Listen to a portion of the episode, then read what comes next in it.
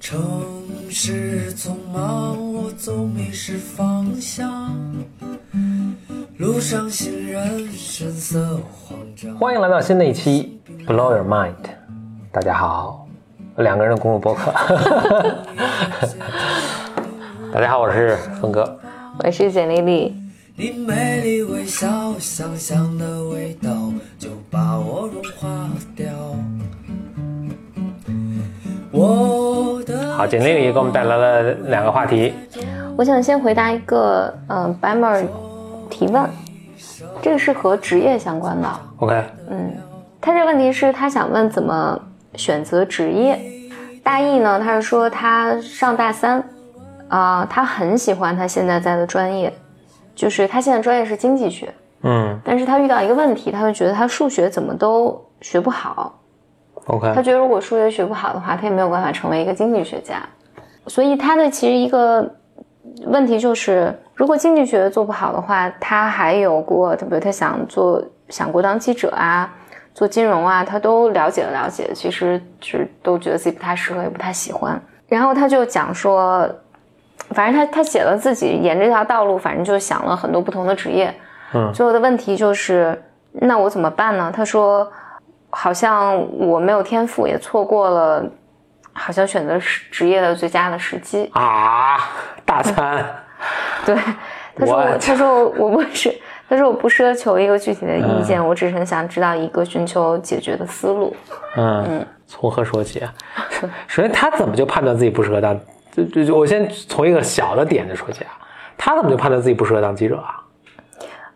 哦，他说他实习过四个月之后幻灭了，具体怎么幻灭的并不知道。就是他显然他在其他的领域里面，反正他他也不是空口白讲，就还是有实践的对对对啊，嗯，我听这个感觉就好像一个高中生跑来跟我说，跟他跟他这个相恋三个月的女友分手了，然后说我再也找找不到爱情了的感觉。你你还没体验过生活，就不要这么说。但是回到一个具体说，有没有什么方，有什么什么思路？如果他坐在面前的话，我其实想跟他多聊一聊，就是你你实习记者的时候，哎，领养代替购买。呃，你实习记者的时候发生了什么，让你觉得什么？就我觉得可能聊的更、更具体的东西，然后从此可能我觉得能展开一些比较展展开的说说一些到说到一些对他有帮助的东西。但当然，因为他没坐在面前嘛，现在现在是简历里坐在面前，那就继续试呗。嗯我我我看这个的感觉其实是，我我觉得他自己应该处在一个觉得自己，就看他这么写的时候，好像他非要赶赶快的给自己的人生做一个选择，或者反正就领养代替购买，或者这样，就他叫了一次之后，五分钟内再叫都不算了，因为他叫都是扎堆儿的在叫。嗯，呃第一次听我们这个节目的，我就补充一下，就是我我有只猫叫 Nile，它是一只呃领养的流浪猫。呃我们录节目的时候，它它经常会提醒我们要多在节目中宣传领养代替购买，所以它每叫一声，我们都会说一声。我觉得就是就是很焦虑吧，就是很焦虑，觉得，而且他他在大三嘛，或者这么讲吧，我我我想到一个，就是因为你上大学的时候总是有这个什么职业生涯规划课啊，或者有时候我觉得有这是比较幸运的，是不是？不是说大多数都没有吗？我我觉得没有我觉得没有可能更幸运一些啊。我我觉得在就是在我以前接触的学校环境里面，因为老师就会不断的告诉你说，如果你大一没有为自己的吓唬你，啊对对对完蛋了，没有没有啊错过错过了这错过这个快船就完蛋了。对对对对对，只只会使得你变得更焦虑。然后另外一个我看到的点是在他提的这个问题里面，我觉得他对自己是有极高的要求的。嗯，就这个要求，比如说经济学，我这个数学的坎儿过不去，你的这个数学坎儿，因为天下那么多学经济的人，可能很多人数学也没有真的特别好。哦，那那倒不是，不不，我我我想说的是，不是他非要当经济学家，就是你学经济不一定非要当经济学家嘛，对吧？对，嗯，就是我学数学我也没成为数学家，对我我想说的是这个意思。但是你嗯你真的学好经济，数学是要好，但是是不是？因为你站在现在的你的这个年纪，其实你很难看清楚未来到底有什么样的工作嗯可做，所以所以所以我看起来我会更觉得他的问题倒不在于怎么解决这些，这这些就是你探索的过程。嗯就是短期内可能就是没有一个答案，但就别急，嗯就别急，你就继续多尝试，然后多做一些事情，可能不要。我我觉得人生多半的事情是没有办法预测的。你你就算你的数学很好，你的经济学的很好，你未来是不是真的会当一个经济学家，这个也概率也很小。你你可能人生过程中突然有了其他的机会，或者这些东西给你带来了，你没准去拿什么诺贝尔奖了都有可能嘛，或者去拍电影了都是有可能的。我我提一个特别可实操的建建议啊，如果你也不知道自己想干什么，你就你面临毕业嘛，你就去找一个就以世领养代替购买，就以世俗的标准是最有光环、收入最高的一个工作，就完了。嗯呃，这这落落落实一点，就是比如投行啊、管理咨询啊、什么管培生啊，就大公司的管培生啊，就就就完了。他这样，就算一，就算你不适合，这些跟经济学家那个不一样啊，就是这种商业社会里的这种初级的工作，谁都可以做好，只要就尤其在就是初级的时候啊，只要你是一个，呃，听起来你就你也在上大学嘛，只要你是一个正经大学毕业的，自律比较强，谁都可以做得很好，这第一点，所以你不用考虑自己适应适合不适合。二呢，他给你一个很高的一个或者尽可能高的一个起点，你从那儿再去跳干别的都可以。你说我做两年投行不想干了，我当记者，嗯，完全可以啊。我想去当老师，完全可以啊。但是你反过来就比较困难，我当两年记者，我去做投行，这这是很困难。所以你尽量给自己的一个势能高一点啊，这是这是第二点。第三点呢，就这些好，这些所谓有光环的公司，它有光环是有道理的，就它它的它给你带来的这种作为一个职业人的一个培训啊，这种做事情的方法呀，呃，什么沟通的方法，就这种培训的东西啊，是真的特别好啊，真的是比。我我觉得就是，如果你是一个正经正，就是你去从事一个正规工作的话，这是最好的一个选择。嗯啊，所以我就给你很很实操的一个来自峰哥的一个建议。嗯嗯，就是找最好的工作，嗯 世俗意义上最好的工作。嗯，而最好工作很容易衡量啊，基本上给钱最多的就是最好，哪怕你不喜欢，哪怕你觉得你不合适啊。接下来呢，就是峰哥小本本系列。我现在小本本上面这个东西好多啊，而且积累的特别越积越多。我们争取在这个年底前把它都全录了吧。OK，今天小本本上的呃拿来的第一个点啊，是有关沟通的，在你事业发展的，这其实，在你人生中的一个很重要的，是多么的重要。呃，这个灵感呢，是来自于我最近看的微博上咱们一个朋友叫木瑶，他的一个一个很长的一个微博。他这个微博呢，来自是最近就互联或者这个科科技企业圈里面发生一件大事，就是劈柴，这个人叫他名字叫 劈柴，劈柴，名字叫劈柴，劈柴啊，劈柴？反正发音就是劈柴，大概这个音。他成为了 Alphabet，就是谷歌的母公司的 CEO，就是谷歌的原创始人两个人都退休了，等于就让他成为了成为 CEO。这件事本身当然也很正常了，但就由此呢，也引发了一个老生常谈，但是又新一轮的一个讨论，就是华人在硅谷为什么往管理层晋升很困难？嗯是是因为这个劈柴是印度人对，人，劈柴是个印是是个印度人，而且他不仅仅是印度人，他是就他并不是印裔的美国人啊，他是他真的以前是印度人。就你如果你听他讲英语，其实都是还带一些印度口音的。他是他是从小在印度出生，在印度念完大学，学的也是工程啊，呃，是在印度的著名的 IIT，这应该是 India Institute of Technology，这个就是清华 MIT，在世界上是差不多。呃，清更像清华，因为它是一个纯工科的，嗯，就是大家可以理可以理解为是印度的清华或者印度的 MIT，嗯，就是也是以特别严格、水平特别高出出出名了。总之，他是在印度读本科毕业完了之后，去美国读的书，嗯在读了 Stanford，后来又读了沃顿，读了 MBA，他是个 MBA，呃，后来去麦肯锡工作，后来加入了谷歌，一直在谷歌干，后来成为现在成为 CEO 了。就一直其实是有这么一个讨论，印度裔的这个移民在美国，在在硅谷，但不仅仅在硅谷啊，包括在华尔街啊等等，很多人虽然都是技术背景，但他们并没有就一直在技术这个这个范畴里。最后很多人成为了高管，成为了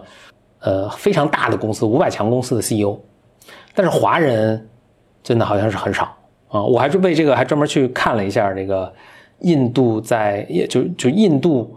不仅仅是印印裔，而是印度人移民去了美国，就第一代移民，等于是在美国成为 CEO 的一个名单。你想，这是非常困难的，这个真的非常困难。你第一代移民去到美国，咱们语言的问题人不说了，还有文化的问题，对吧？嗯。还有别人是不是认可你的这些东西啊，对吧？这很不容易的。那除了这个谷歌这劈劈柴之外呢？现任的 Microsoft 微软的 CEO 也是印度人，他也是在印度生、印度长大，读完了大学，也是读的工程，去芝加哥大学读的 MBA，然后加入微软，然后现在成为微软的 CEO。除此之外呢，还有很多啊，Adobe，就是那个呃，嗯，Photoshop，Photoshop 对对，Photoshop 那家公司的，呃，大家一般读 PDF 那个文件也是他的 CEO，非常一样的？也是。非常一样的经历啊，他也是在印度读了工程，然后呢去了美国，在伯克利读了 MBA，然后现在成为 Adobe 的 CEO。还有呢，Mastercard，这个这个这个叫什么？就是那个信用卡公司啊，这非常大的一家公司。这哥们儿也是印度人，他本科呢也是在。哦，他是一直在印度读书，但他也是 MBA，他是在印度读的 MBA，然后现在是 Mastercard 的 CEO，全就是全球的 CEO。还有几个，我我觉得这个例子特别有趣啊，我再跟大家举一举啊。呃，这是现任的 CEO，我还我还看到几个是以前是 CEO，但是现在已经卸任了。以前的 McKinsey 的 CEO，嗯嗯，麦肯锡的麦肯锡的 CEO 也是印度人，他也是在 IIT 学工程毕业之后去了哈佛读了 MBA。还还没有没有 Stanford，没有 Stanford，对对，呃，去哈佛读了 M MBA，然后，当然他是在麦麦肯锡嘛，所以读 MBA 挺正常。还有呢，以前的花旗银行的 CEO，啊，花旗银行集团那当然很大的公司了。这个哥们儿呢，是在哥伦比亚读的 MBA，进入花旗了。还有一个特别值得一说的是以前的 Pepsi，就百事可乐的 CEO。这个人特别值得说的是，他不仅仅是。印印度人啊，印度裔，她是等于少数民族，她还是一位女性，嗯嗯，所以，然后在花在在百事可乐，你想一个消费品公司，我觉得做技术公司还比较好理解，我技术强就可以嘛。但如果你要做消费品，我觉得这是非常困难的，就是你必须对美国的文化非常的非常了解。你像比如说我们，你说在中国你做一个 to C 的公司，你要去美国同样做一个 to C 的公司是非常非常困难的。嗯，就反过来也一样，美国做个 to C 到中国来，可能也也挺困难，也做不了。嗯，所以这哥们儿，呃呃，这不这是个女，这位女性啊，这位女性呢，也是去耶鲁商学院读了一个，但她读的不是 MBA，她是读了一个 Public and Private Management，我不知道这是什么什么学位啊，但是也是在等于也是读了个商科。她毕业之后呢，在 Pepsi 后来做成了 CEO，但是现在退位了，退退任了。我觉得是非常非常有趣的。呃呃，我先说一下啊，就我发现他们全都基本上读过 MBA，就是一个非常惊人的一个路径。就本科是学工程，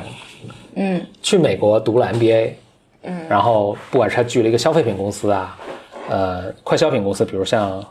呃呃百事可乐，或者他去了一些金融财金融公司，或者是呃咨询公司，像麦肯锡或者像花旗银行，嗯，或者他去了科技公司，像微软或者是。Google，嗯嗯，但都是从他们从一个呃技术的背景，本科是技术的背景之后学了 MBA，然后转为成一个管理的一个角色，然后逐渐往上做，后来就成为了一个成为他们的 C 这些非常巨大公司的 CEO 了。但你这并没有解释为什么印度人啊，这这是我我要底下说的啊。我先说一下慕瑶他那个微博的一个一个观点，他说的是很大的原因是在于沟通能力。就中国华人啊，还是比较倾向于，就不太重视这种沟通的这种方式。一方面，可能印度它作为可能，它其实是有一个很强的英文教育的一个传统，所以它的英语本身可能能力就比较好。另外，他们也确实是一个比较重视沟通的一个，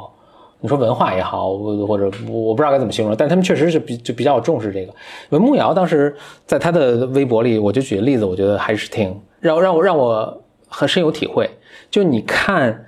咱们就现在现在说的沟通都是英文的沟通啊，就你看，像美国的 Quora 其实就是他们的知乎，你很少看到有中国人写的爆款的帖子啊，但印度人写的爆款帖子是很多的，或者在 LinkedIn 啊，或者在 Medium 啊这种能够写博客或者发表自己观点啊什么这种地方，是呃印度人的作品是非常多的，但中国人应该就很几乎没没看到过。我觉得这和语言可能有很大的关系。就莫瑶当时，我觉得因为这个，当时他说到说，就沟通清楚都是一个层次啊。那你其实再往上一点，还是那种言语激慷慨，能够打动别人的，这更更高的一个层次。但是咱们其实可能很多连沟通清楚，就还是说英文这个层面上都都不重视，嗯，都都不 care，不去做到，还是想说我把自己技术这个活儿做精了，啊，就就能怎么怎么样。但其实很明显不是嘛，嗯。不过我还想到有另一个原因啊，这个原因可能更更正面一些。中国呃，就华人，因为中国本身机会很多，所以很多人就回来了，就并没有，并不需要在留在美国发展啊。就是他们可能可能反而机会更多啊，回来可能反而因为中国发展特别快，所以其实你在中国可能能够更快的做到一个管理层，比比起在美国来说，就机会更大。嗯，我看了一个那个。有关就中美两边薪资的一个调查，我觉得也挺逗的。初级岗位，不管是比如说你做市场或者你做开发，肯定都是美国高，而且美国可能是中国的这种，就是你说大学刚毕业或者工作一两年的，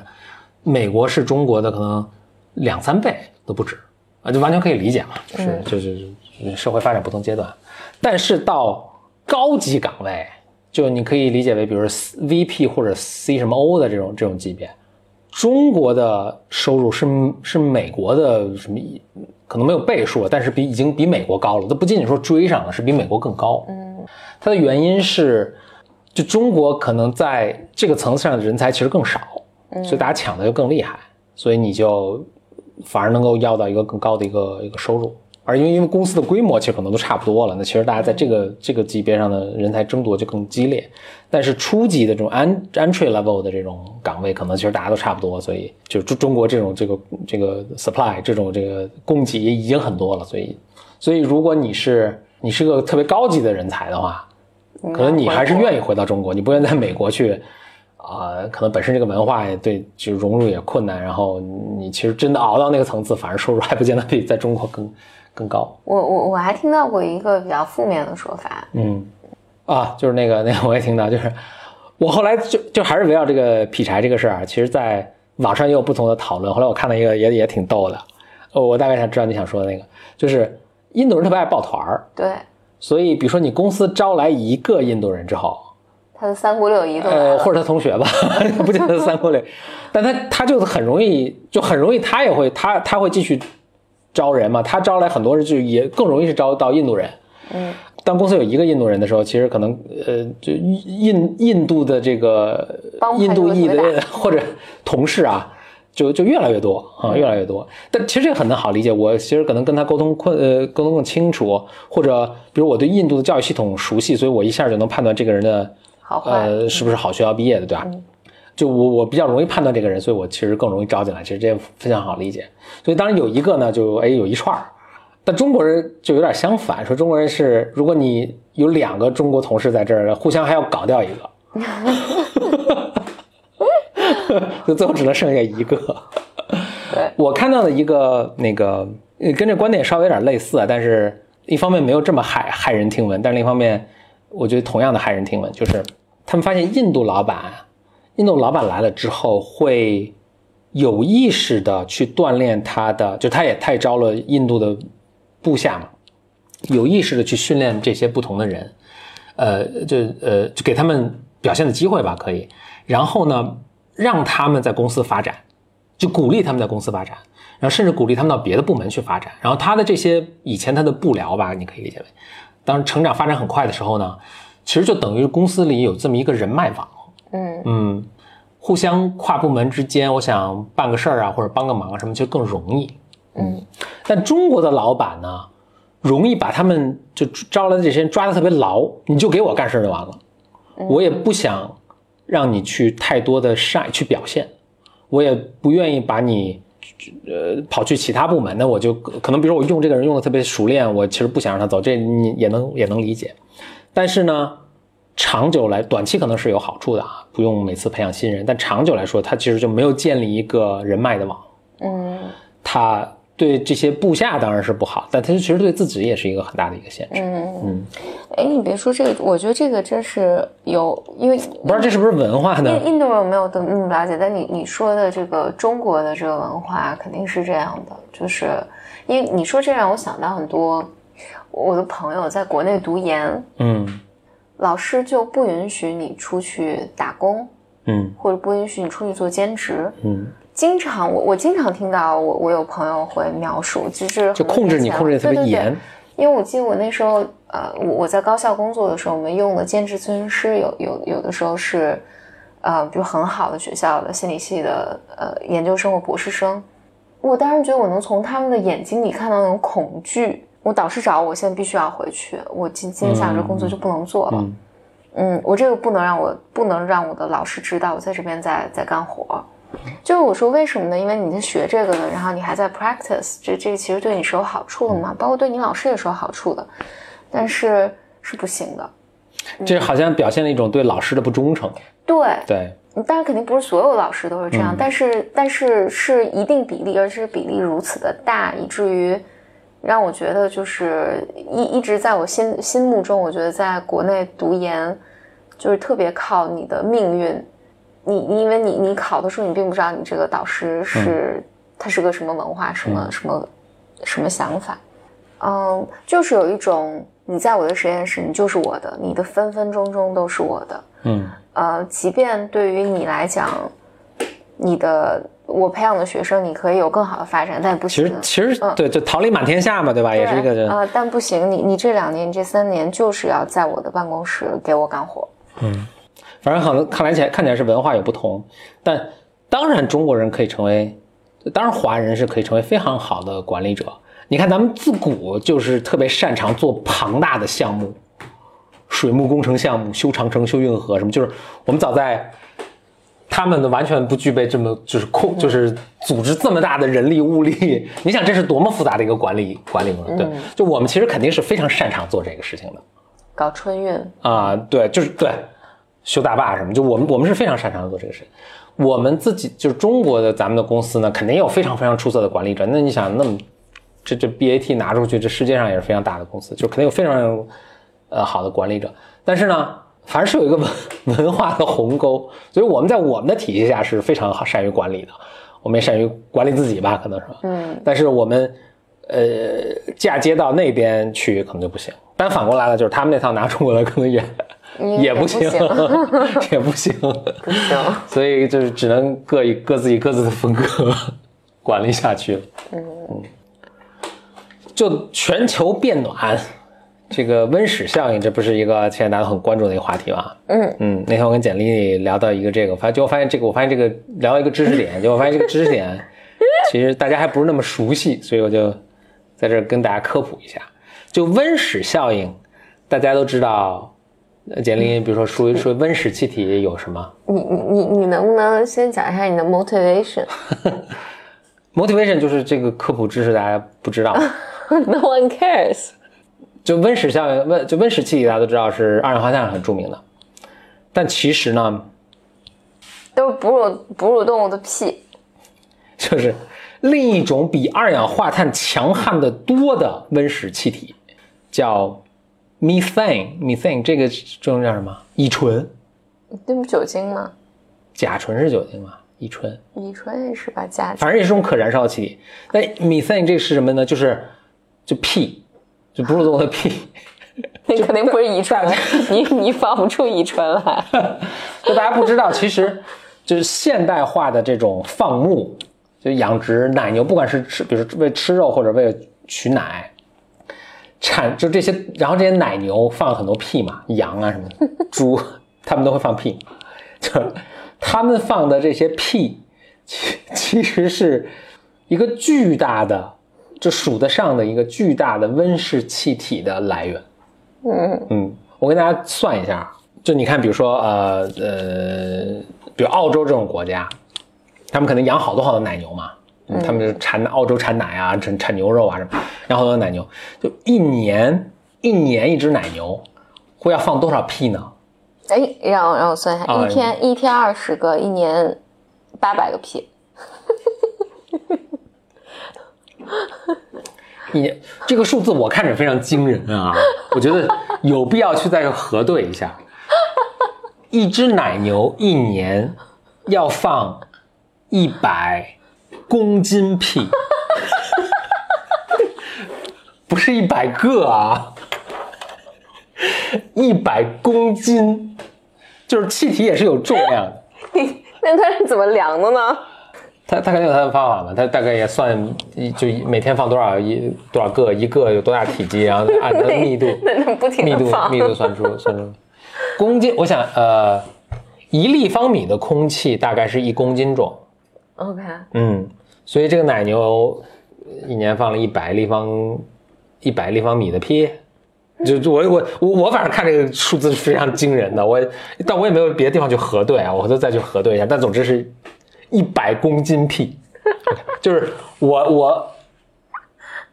我我 我六七十公斤吧放，的可能差就。就是就是一个奶牛放的，一年放的屁比我体重都多，嗯。然后这个咱们就姑且叫它乙醇嘛，就是如果有 e r 熟悉这个东西，methane 这个这中中文叫什么？啊，首先 methane 是可燃烧的，就大家如果试图去，我不是推荐你这么做啊，但是如果把自己的屁收集起来是可以点燃的。网网上有好多这种小视频，有好多小视频，就是你放屁的时候拿一个那个打火机，打火机，我觉得这挺危险，它烧进去怎么办？Anyway，但但是你你你还做过？我是我也做过，哎，我本来不想说这个事儿，就我也我也尝试，我是我是完全准秉着一个科研精神的角度去做。但是回到说，就这个就这种气体啊，就这种乙醇的这个气体，它的温室效应就不同的，咱们虽然都叫温室气体，但它的危害破坏力是不一样的。就二氧化碳其实还是一种比较破坏力一般的温室气体，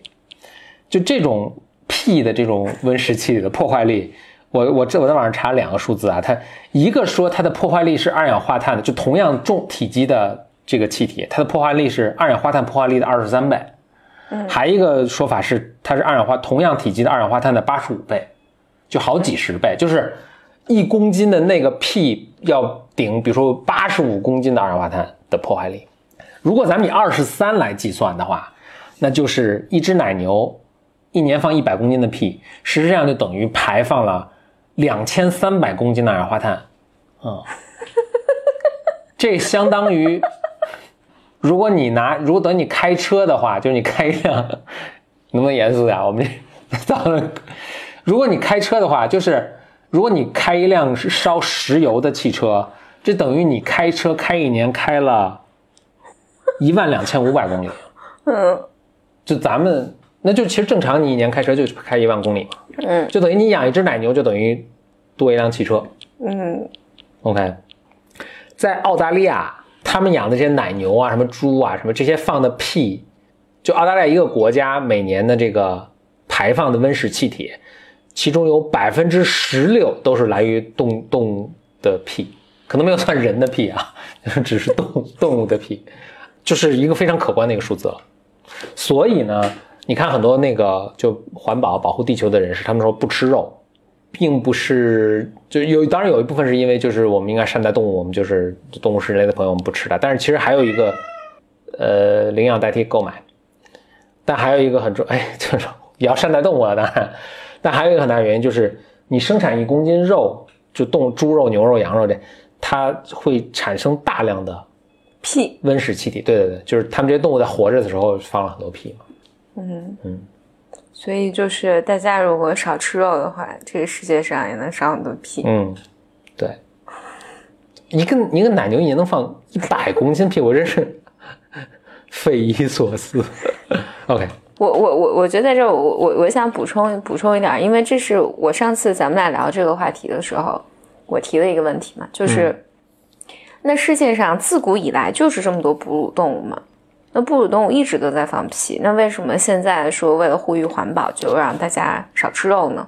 是好像是因为为了满足人的这种需要，所以现在就大家就这种规模化养殖，对，嗯，然后就使得就多了很多很多奶牛，很多很多鸡，很多很多很多很多很多很多本本来不必要出现在这个世界上的生物，就为了给人们吃，所以它附带品就是他们放很多很多很多的屁，使我们的环境变得更差。对，就以前可能不需要这么多大型的哺乳动物。嗯嗯，我我今天来看，我今天还转给你了，就是丁香丁丁香医生就发了一篇叫，他就说人人好像每天平均放一二十个屁。他我记得那个数十四个，十四个屁啊，但有有的人会放二三十个屁。哎，他这是怎么统计？比如说我嘟嘟嘟嘟嘟嘟，这个算一个呢？算比如八个，算一个吧。对于你来讲，我觉得可能要算一个。OK，我觉得你一天可能放一百多个。这统计的口径也是令我很 Anyway，请继续，请继续。嗯，没了。就是那人也是不是应该呼吁大家少放屁？呃，憋着，这不对，可能憋着更不好吧。另外，好像你会通过其他的，通过打嗝排出，就不从这里边出，就从那边出。嗯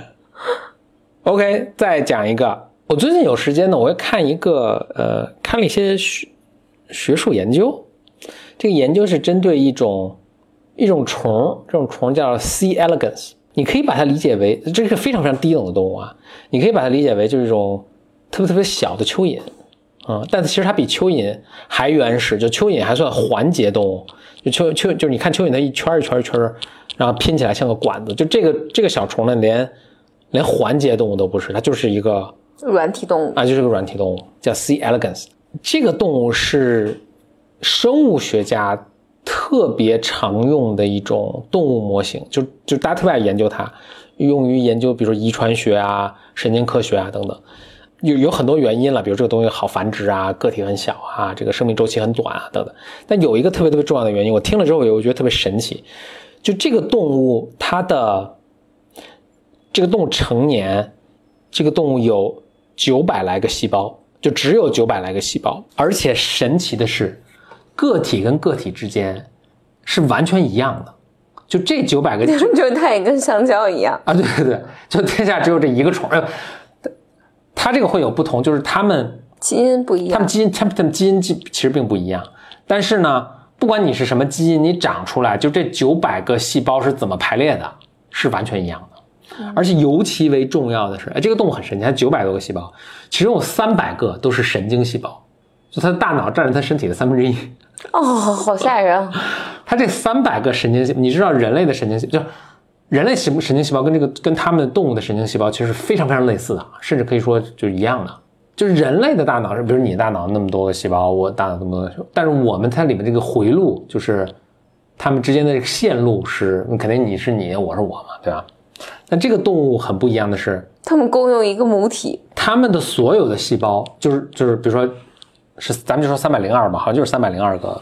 神经细胞。你刚刚不是九百多个细胞？它总共细胞九百九百多个，但是它神经细胞是三百三百出头，咱们就说三百零二。这个虫 A 的三百零二细胞，它的一个线路图和虫 B 的线路图是完全一样的。嗯，就只要你是这个种类的这个虫，你们的大脑都是结构是完全一样。让我听起来就感觉这个虫其实只有一个，就是然后全都是照一个模板做出来的。嗯。这我觉得超级神奇，就是，就当动物低等到一定程度的时候，其实它个体跟个体之间是没有没有差别的，没有差异的。这能衍生出很多想法，但是比如到人的时候呢，首先差异特别明显，而且我们会觉得你一个人能成长成为一个独立的个体，这是一个你成熟的一个很重要的标志。但特别低等的动物的时候，其实是，就天下他们那个虫全都一个模子做出来的，细致到细节到大脑的每一个。突触和突触，突触和触突，好像是怎么叫啊？是啊，都是一样的，没有任何差别。嗯。另外，它这个虫还有一个特别特别有趣的，就是有趣的一个点，它们是它们是有性别的，它们有两种性别，这两种性别分别是雄性和雌雄同体。哦。没有雌性，就没有单纯的雌性，而且呢，绝大绝大绝大绝大多数都是雌雄同体，它们能自己给自己受精。雄性只占千分之二，几乎没有雄性，就极极偶尔会有一个雄性。我不知道他们这个他们是进化到这个程度，是把雄性都干掉了，就是淘汰了，还还是新出现新的出现的雄？性啊？可能再过什么一亿年，它们雄性会达就变真就就变成雌雄两性了，还是还是怎么样？我觉得这这是一个非常逗的、有趣的一个一个一个一个虫子了。不是风的兴趣真是广泛啊！嗯，我之所以在就对这个研究感感兴趣，是因为我其实对人工智能特别感兴趣。就现在你看人工智能的一个研究方向，就一上来就是搞特别复杂的系统，就我一上来就要什么机器翻译，我就想，我就觉得这个这个目标有点太高了。就是你你要是你像人类进化到什么程度才出现有机器翻译？就是就我们一上来先不要搞个人工智能，就是人那个级别的人工智能，就是有有有一类科学家在想研究这个智能，就 intelligence 这个话题的时候，他们想的是，我们别一上来先搞人这么聪明的，一上来能写莎士比亚的或者什么下围棋的，我们能不能先做一个人工智能苍蝇？就而且以我们现在的技术，已经能做出一个苍蝇智商的，能不能做出苍蝇的？反正可能猫老鼠肯定是做不了的。嗯苍蝇，我觉得可能能够做，但是这个爬虫，就这个虫，应该是已经真的可以做了。就一一部分科学家，就刚才说，比如他们这三百多个这个神经细胞，他们的回路是怎么做？就一大帮科学家用了非常非常非常长的时间，完整的描绘，就这个图纸我们是有的，完整的描绘出了这个他们的大脑的蓝图是什么样的。嗯，但这离我们说能造出这么一个，其实还是还还挺遥远的啊。但是这是他们想做的第一步嘛？这个这个这个在这个 school of thought 就这个学学术研究方向叫 connectome，呃，就是就来自于 connection，就是他们其实就研究大脑跟大脑之间的这个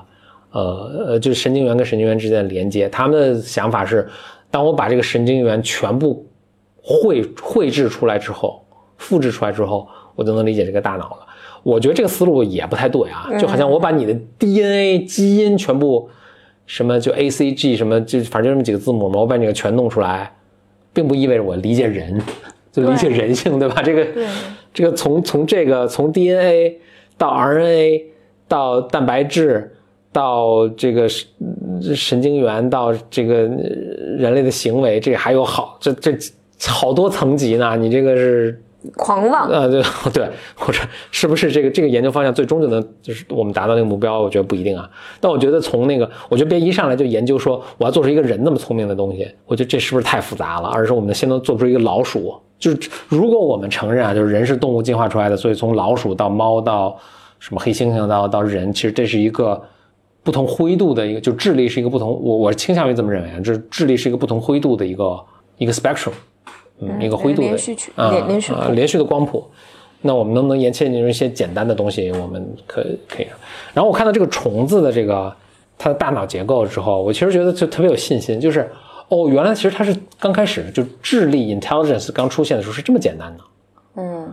然后慢慢慢慢赢，你说那让我很难受，非常非常难受。是吗？嗯，就我想象一个软体虫子，然后三分之一都是大脑，反正啊，就非常非常的 creepy。它特别逗，它身体的细胞有三分之一都是大脑，剩下三分之一都是繁殖细胞，嗯，就都是什么卵子、精子啊什么的，然后三分之一是，我觉得它就是一个剩下三分之一是什么？呃，就是身体结构的细胞了，肌肉啊什么的，嗯，那你还要别的干嘛？呃，对对对对，其实当然就是只有这些细胞，但我们人就不是，你的大脑细胞没有占到你身体的三分之一，你的繁殖细胞也没有占到你身体的三三分之一，啊，所以它就是一个行走的一个繁殖机器吧，就是行走的思考的繁殖机器。说到生命这个东西啊，我还想补充一下，当地球地球的寿命是四亿，哎。four 四四十几，四十好像四十六亿，地就地球形成是四十六亿。我们怎么知道呢？我们说我们可以看那个石头，从不管是碳十四啊还是什么，反正就是能够通过岩石，最古老的岩石是多少亿年？我们来，所以就是四十六亿年前，梆一声响，地球出现了。是地球上有生命是什么时候出现的？when 好像是四十五亿年前，差不多地球刚刚出现，生命就出现了。我们现在能找到最古老的生物生呃那个呃生命的化石，应该就是三十多亿近四十亿年前出现，然后他们再往后倒推，就猜测四十五亿年前就出现生命了。就是生命的出现是非常非常快的。其实也过了一亿年呢。对，这只是你你你你你你你你的这个这个这个计算的这个呃刻度非常的大。就是让我就是让我想，哎，其实生命是挺难出现的，但就我老有个印象，就生命挺挺不容易出现，因为你看周围这么多行星，还没有看到有什么生命。但其实只要条件合适，生命嘣就蹦出来了。也花了一亿年啊、花了一年，然后又花了，就最早都是一些单细胞动物了，又花了十十亿年，才从单细胞动物变成什么多细胞动物。就是如果你看这个整个进化，我们很很漫长的时候都是一些非常 boring 的一些非常无趣的一些动物，直到最近可能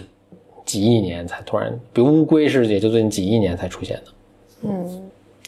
恐龙什么，就是我那天看了一个更一个非常有趣的一个说法，就是